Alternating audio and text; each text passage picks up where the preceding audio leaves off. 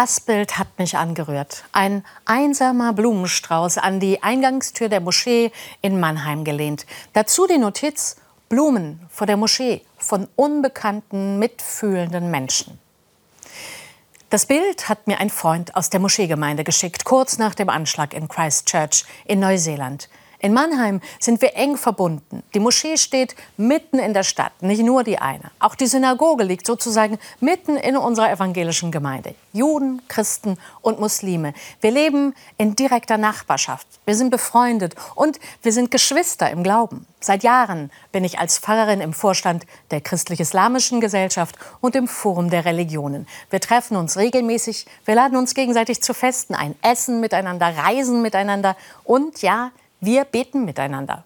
Wir reden über Fragen des Glaubens und über Fragen des Zusammenlebens und immer wieder auch darüber, wie wir reagieren können, wenn es Anschläge gibt. Anschläge von Gewalttätern, wie der in Utrecht, wie die letzte Woche auf zwei Moscheen in Christchurch in Neuseeland. Nach den Anschlägen in Christchurch hatten wir eine gemeinsame Sitzung. Wir beteten für die Opfer, die Verletzten, die Verstorbenen, die Freunde, die Angehörigen. Ich spüre immer noch, wie nah mir das geht, der Schmerz, die Trauer. Bei meinen muslimischen Freunden wächst die Angst. Hier in Mannheim sind die Moscheen offen. Immer kann jeder rein. Jeder wird freundlich begrüßt. Friede sei mit dir.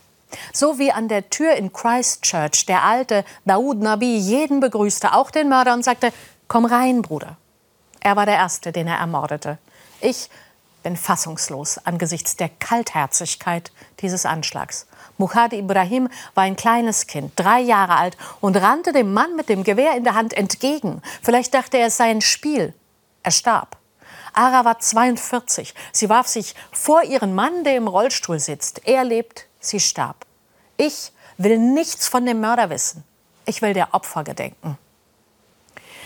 Meine muslimischen Freunde erleben das so, dass die Reaktionen in der Öffentlichkeit anders sind, je nachdem, ob Muslime sterben oder Christen. Und ich sehe das auch so. Sterben Muslime scheint es nicht so wichtig. Anstatt Mitgefühl gibt es Gleichgültigkeit, sogar Häme und Genugtuung. Als wenn Muslime nicht genauso Menschen wären, nicht genauso Kinder Gottes und geliebte Geschöpfe.